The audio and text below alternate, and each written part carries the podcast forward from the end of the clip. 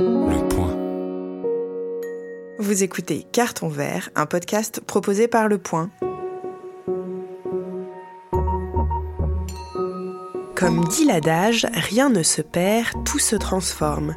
Et ici, plus qu'ailleurs, nous sommes dans l'atelier parisien de la créatrice de mode féminine Gaëlle Constantini.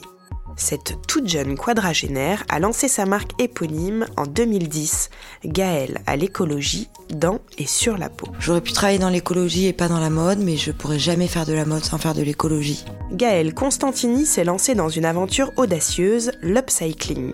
Littéralement en français, surcycler, c'est-à-dire anoblir une matière vouée à la poubelle.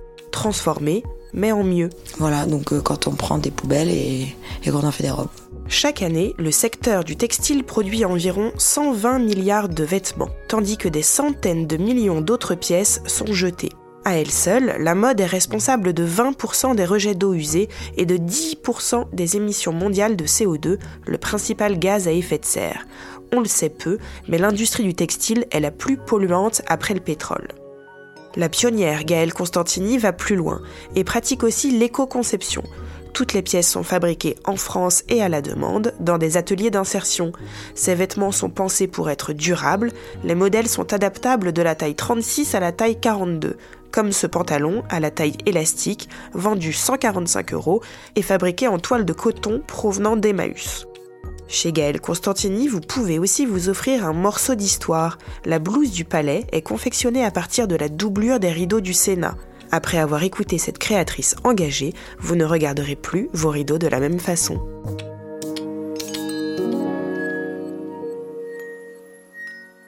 Alors j'ai déposé ma marque en 2009 en faisant du recyclage de vêtements vintage. Donc c'était vraiment partir de ce qui existait, mais des vêtements qui existaient, les transformer pour les rendre contemporains.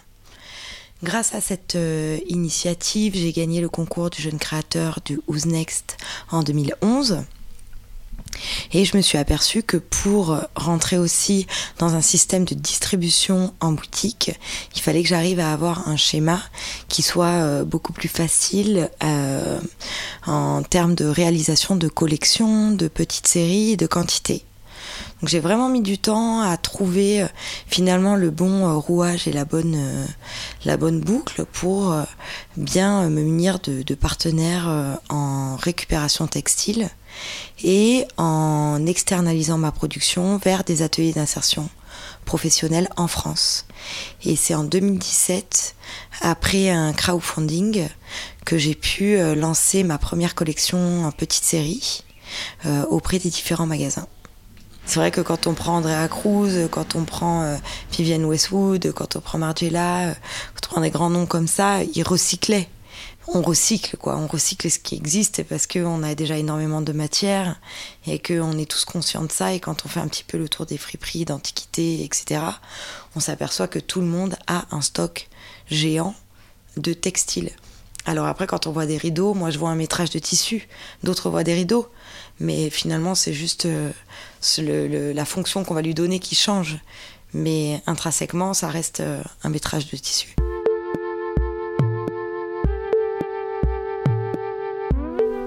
J'ai plusieurs sources d'approvisionnement. Je peux euh, toujours me servir en, en friperie, antiquité, brocante quand j'ai des coups de cœur. Mais ça, ça va rester pour des pièces uniques euh, euh, sur de la personnalisation d'un modèle qui existe déjà dans notre gamme, mais où la personne ne va pas forcément la vouloir en blanc.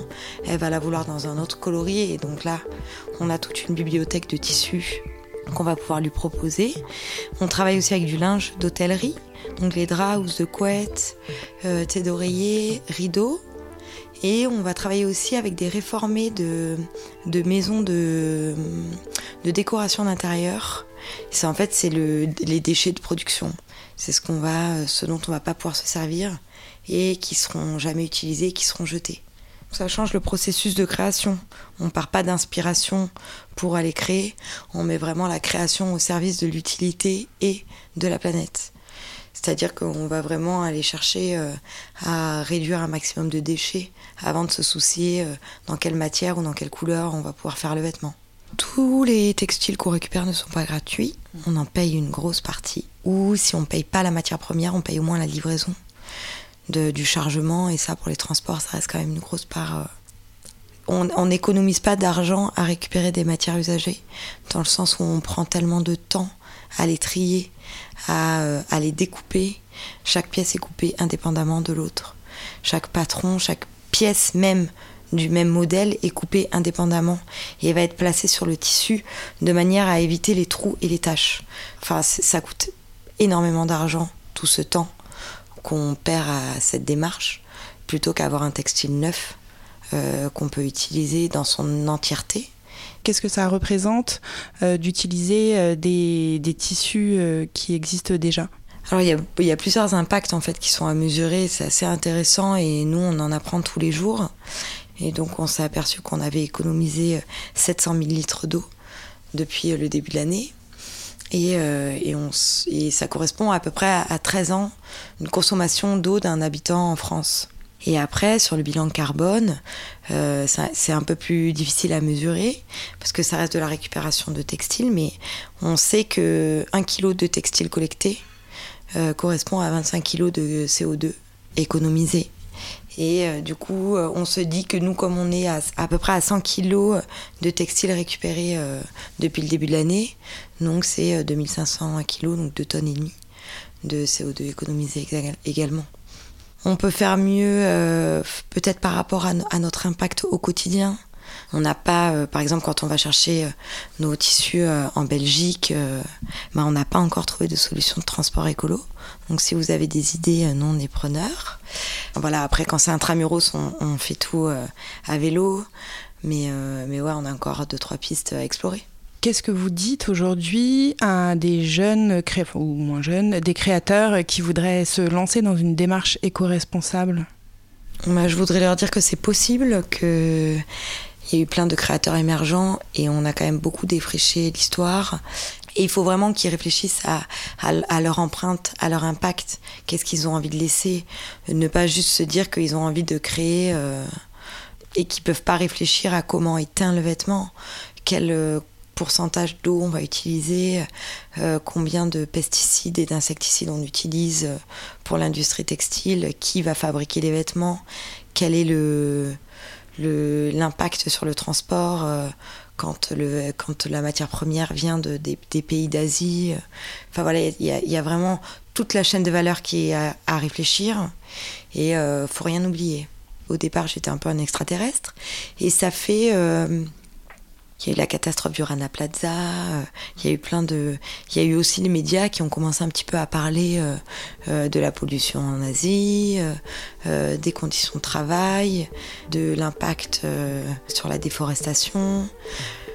Bah, les gens sont, sont au courant aujourd'hui et, et ils posent la question et c'est cool. En fait, les clientes sont de beaucoup plus et de plus en plus euh, curieuses sur la manière dont sont fabriqués les vêtements. Elles posent des questions. Euh, je crois qu'on a un vrai euh, aussi esprit patriotique en France, où on a envie de travailler local avec les gens qui sont près de nous. Et, justement, aujourd'hui, votre activité, elle est pérenne? Oui, depuis 2017, c'est assez flagrant. depuis l'été dernier, on a une augmentation de l'activité de 51%, du chiffre d'affaires et du déploiement des boutiques aussi. Euh, on est présent dans 12 boutiques euh, euh, des Galeries Lafayette à Paris jusqu'au Mexique, à Toulouse, mais aussi au Japon. On commence à Brooklyn à la rentrée. Les gens viennent de prime abord pour le design et après viennent pour l'écologie. Donc c'est quand même le design du vêtement qui prime en premier. Euh, on s'aperçoit que les gens, de toute façon, quand ils vont dans des boutiques aujourd'hui, ils demandent aussi un produit qui soit responsable, local euh, et transparent. Vous étiez à Cannes, au Festival de Cannes. Euh, on voit votre marque, on la voit dans, quand même régulièrement dans les médias. Vous êtes revendu dans des e-shops assez pointus, mmh. mais ça reste quand même assez minoritaire chez les, les grands créateurs, toute cette démarche. Qu'est-ce qui bloque selon vous? Bah, c'est compliqué, je pense, quand on a créé une marque sans prendre ce genre de précautions et sans anticiper un changement radical de production, c'est pas qu'un seul maillon qu'il faut changer dans la chaîne. C'est la totalité de, de l'histoire. C'est, je les, moi, je, je, je, perds pas espoir sur, sur la conscience des, des marques aujourd'hui et qu'elles vont arriver à adopter une transformation. Il y a énormément de marques aujourd'hui qui produisent au Bangladesh et, euh, en Asie et, euh, et, en Europe de l'Est. Et si on se dit qu'on a envie de, ramener la production en France, de toute façon, le minimum salarial n'est pas le même.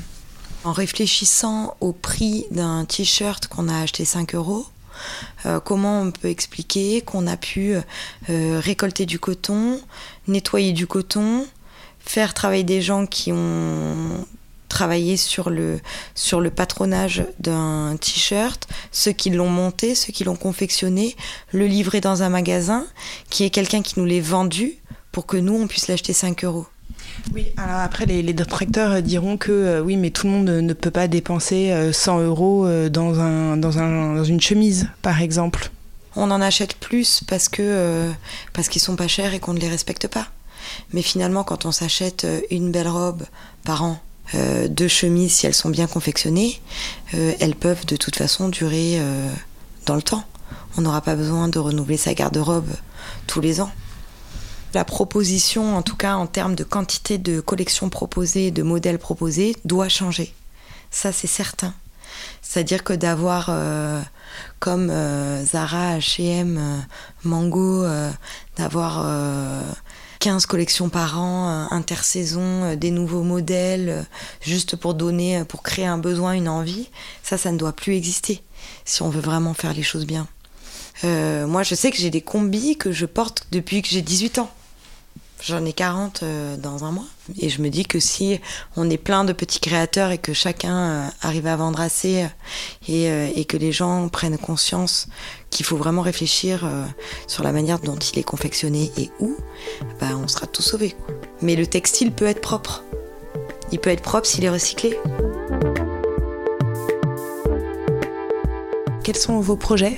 J'ai envie de sortir ma première collection zéro déchet donc euh, c'est tout un processus de pliage et de couture qui vont faire évoluer le vêtement euh, euh, après. Zéro déchet dans la dans la conception, c'est-à-dire aucune chute. je pense que c'est possible. En tout cas, je l'ai déjà imaginé dans ma tête. Maintenant, il faut que j'arrive à le à le couper sur mon papier, mais je pense que c'est largement possible, oui. C'est ça que j'aimerais bien mettre en place euh, cette année. Et aussi, on sort euh, la première collection Home euh, qu'on réalise avec toutes nos chutes de production en patchwork de tissu pour en faire des accessoires pour la maison. avec du goût, parce que le patchwork peut être aussi hyper dégueu. Mais moi, par exemple, si j'avais le droit de choisir qui avait le droit de mettre un produit sur le marché, je n'autoriserai plus jamais personne à lancer un produit dont il ne sait pas comment euh, il va pouvoir gérer la fin du produit. Voilà. Ce serait aussi simple que ça. C'est où on recycle ce qu'on a déjà et on essaie de réparer un maximum.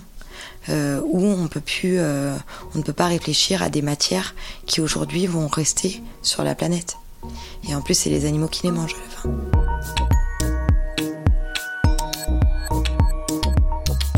Merci à Gaëlle Constantini. L'upcycling est aujourd'hui en plein boom dans la mode, où la prise de conscience environnementale émerge depuis seulement une petite décennie. Même HM, temple de la fast fashion, s'y est mis. Et fin août, une trentaine de groupes internationaux, représentant 150 marques, ont signé le Fashion Pack pour réduire leur impact environnemental. Ces engagements ne sont cependant pas contraignants. Merci d'avoir écouté Carton Vert, un podcast de Mathilde Gardin proposé par Le Point. Dans chaque épisode, je vous fais rencontrer une ou un chef d'entreprise qui a fait à un moment de sa vie le pari de l'écologie. Retrouvez Carton Vert, mais aussi tous les podcasts proposés par Le Point sur Apple Podcast, Google Podcast, Deezer, Spotify ou sur votre application de podcast préférée.